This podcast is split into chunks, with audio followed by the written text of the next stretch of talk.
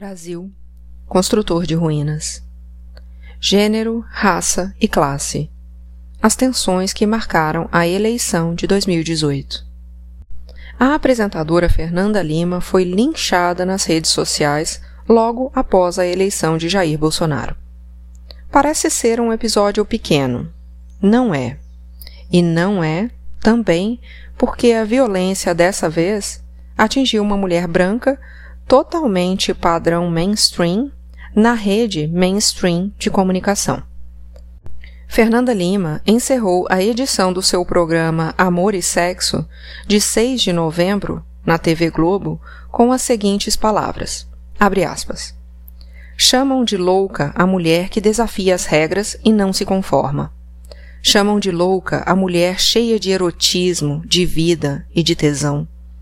Chamam de louca a mulher que resiste e não desiste.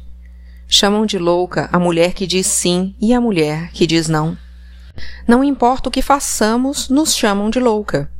Se levarmos a fama, vamos sim deitar na cama. Vamos sabotar as engrenagens desse sistema de opressão.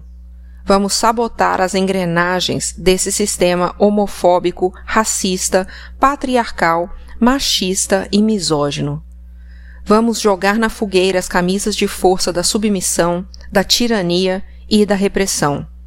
Vamos libertar todas nós e todas vocês. Nossa luta está apenas começando. Prepare-se, porque essa revolução não tem volta. Bora sabotar tudo isso? Fecha aspas. O programa havia sido gravado em julho de 2018. Mas, de imediato, uma horda de seguidores de Jair Bolsonaro interpretou a fala da apresentadora como um manifesto contra a vitória eleitoral de seu mito. Como é possível? É bastante possível. É mesmo até previsível. Se a apresentadora conclamou as mulheres a lutar contra a homofobia, o racismo, o patriarcado, o machismo e a misoginia, o ódio às mulheres? E os eleitores de Bolsonaro se ofenderam e revidaram por considerar um ataque pessoal ao seu líder? É porque compreendem que o presidente que acabara de ser eleito defende e proclama a homofobia, o racismo, o patriarcado, o machismo e a misoginia. Entenderam tudo muito bem. Se Fernanda Lima invocou o público a combater a submissão, a tirania e a repressão, e os eleitores de Bolsonaro se ofenderam, é porque entenderam que Bolsonaro, e eles também, defendem a submissão das mulheres, do LGBTQI e dos negros, a tirania e a repressão. Nenhuma novidade.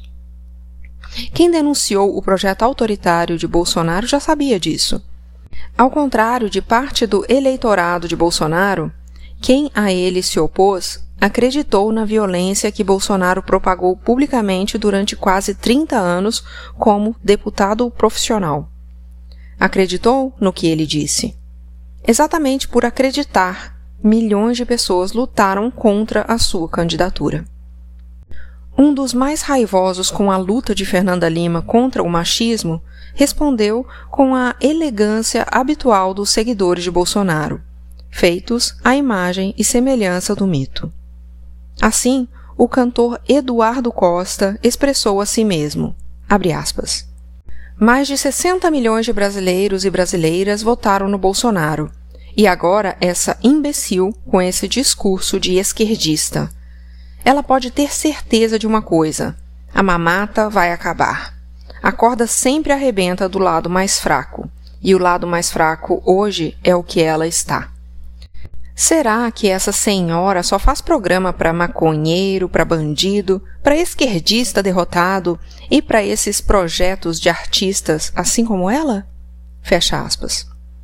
O deputado Marco Feliciano se manifestou na imprensa gospel com a certeza de que seu público só leria o que ele disse, não o que Fernanda efetivamente falou. E seu público não costuma decepcioná-lo. Então mentiu. Em uma das últimas apresentações, ela, Fernanda Lima, vociferou críticas ferozes e mentirosas ao presidente eleito Jair Bolsonaro. Sua fala denotava um ódio escancarado e uma falta de respeito à maioria do povo brasileiro, entre eles muitos de seus espectadores, numa linguagem de revolucionário clandestino, como se estivesse falando de alguma caverna do Afeganistão. Fecha aspas. A fala de Feliciano, um pastor que já foi acusado de tentativa de estupro e já afirmou que os negros descendem de um ancestral amaldiçoado por Noé, não surpreende. O que surpreende é ele denunciar que alguém é contra a opressão das mulheres e o racismo. O evangelismo dele seria a favor? Feliciano pode ser o que ele é e responder pelo que diz e faz na justiça mas não pode tratar seu comportamento como se fosse a forma correta de se mover numa sociedade. Esta, porém, era a insanidade vigente no período eleitoral e pós-eleitoral. Tratar comportamentos antiéticos e imorais, alguns deles previstos no Código Penal como crime, como a forma correta de agir ou que se a eleição de Bolsonaro tivesse bastado para rasgar a Constituição e defecar no Código Penal. Dias depois do ataque a Fernanda Lima, duas manifestações de homens brancos e mais velhos aumentaram o esclarecimento sobre o cenário brasileiro. Os dois homens têm voz com poder de ecoar longe. Um deles tem também microfone e concessão de TV. Ambos, porém, têm trajetórias bastante diferentes. Ainda assim, naquele momento de tantas velhas novidades, aproximaram-se na forma de pensar. O primeiro é Silvio Santos. Ao vivo, na TV, o apresentador e dono do SBT, ao receber a cantora Cláudia Leite, afirmou que não a abraçaria. Esse negócio de ficar dando abraço me excita e eu não gosto de ficar excitado, disse o apresentador. Surpreendida pelo desrespeito, Cláudia retrucou. No sentido feliz da palavra, né? Da alegria, da euforia, excitação. Silvio perdeu a chance de se redimir em público. Não, não é euforia, não. É excitação mesmo. E a câmera focou nas pernas da cantora, para deixar claro para milhões que assistiam ao programa o que deixava o patrão tão sexualmente excitado. Silvio Santos é notório por pelo menos duas características: bajular todos os governos, ditatoriais ou não, ao ponto do constrangimento, e acreditar que assediar e ofender mulheres é um direito adquirido que não pode ser barrado pelo politicamente correto. A expressão, a propósito, é a mais odiada por pessoas como ele já que acham injusto refrear seus instintos em nome da convivência em comunidade e do respeito ao outro. Em julho de 2018, o dono do SBT fez o seguinte comentário a respeito de Fernanda Lima. Com essas pernas finas e essa cara de gripe, ela não teria nem amor nem sexo. Em entrevista à Band, Fernanda rebateu: Silvio, por que não te calas? Ele disse que não se calaria. Fernando usou então suas redes sociais. O corpo da mulher não é território público onde se pode meter a mão, avaliar, invadir, usar, agredir. Sigamos firmes e juntas, construindo um grande abrigo de proteção para todas as mulheres contra qualquer violência machista. O embate entre a apresentadora do Amor e Sexo e os machos alfas da TV não é novo. Uma mulher falar de sexo e amor para milhões de telespectadores parece afetar algumas masculinidades. No programa Teleton, em 2017, depois da apresentação de um grupo de bailarinas plus size, Silvio chamou uma delas para entrevistar. Saiu-se com essa. Você é muito graciosa. Embora seja a única negra entre as brancas, é bonita. É bonita de verdade. É possível que ele acredite que reconhecer a beleza de uma negra, mesmo com tantas brancas ao redor, seja um elogio. É aceitável, mas tragicamente comum num país racista como o Brasil. Silvio, porém, é exímio em tornar tudo ainda pior. Quem casar contigo vai ter dois prazeres, um na hora do bem bom e outro na hora em que você sai de cima. Silvio Santos já deveria ter respondido pelas violações da lei que cometeu ao vivo, diante de milhões, em horário nobre, há muito. Mas cresce o número daqueles que o acham apenas engraçado, e dos que, que acreditam que tudo isso é apenas normal. O que essas pessoas que normalizam o que jamais poderia ser considerado normal não percebem é o quanto esses exemplos e sua impunidade repercutem nos atos cotidianos e se entranham nas relações sociais, estimulando crimes também contra o corpo. Ou percebem, e é por isso que o apoiam. A manifestação mais surpreendente veio do ator Carlos Vereza. Durante a ditadura militar, ele era visto como um dos artistas mais atuantes e engajados contra a opressão. Vereza é também considerado um dos mais brilhantes atores de sua geração.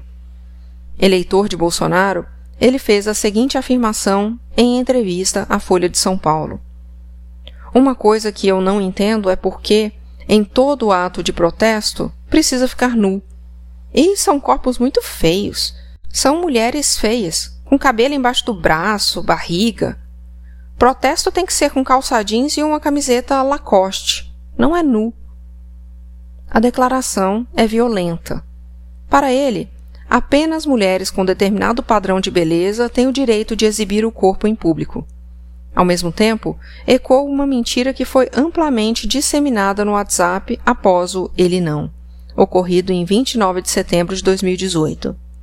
O Ele Não foi a maior manifestação organizada por mulheres na história do Brasil e o maior protesto contra a candidatura de Jair Bolsonaro em 2018.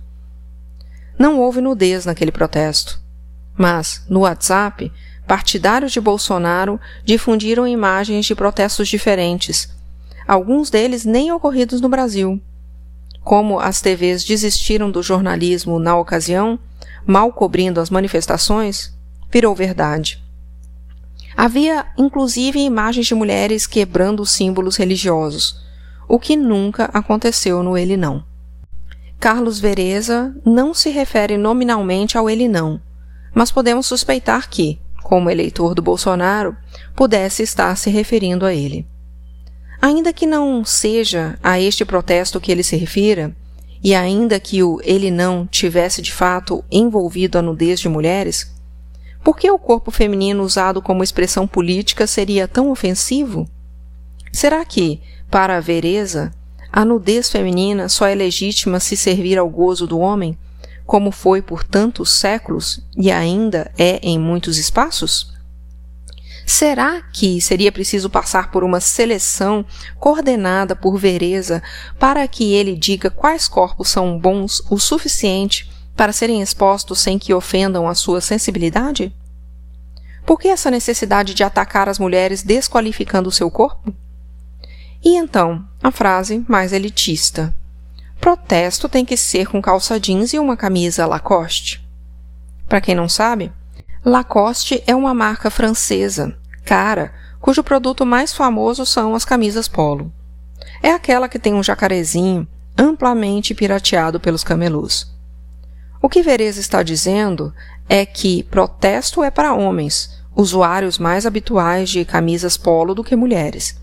Gente vestida com roupas de grife, brasileiros capazes de pagar por isso. Protesto, portanto, não seria para pobres, na opinião do ator, que já foi um símbolo de resistência contra o autoritarismo. Essa coincidência de vozes não é apenas mais um dos ataques que as mulheres sofrem há tanto.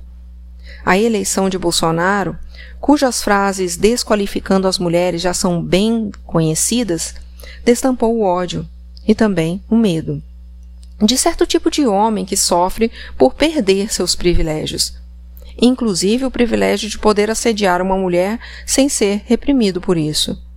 E não destampou apenas entre seus eleitores, destampou no geral.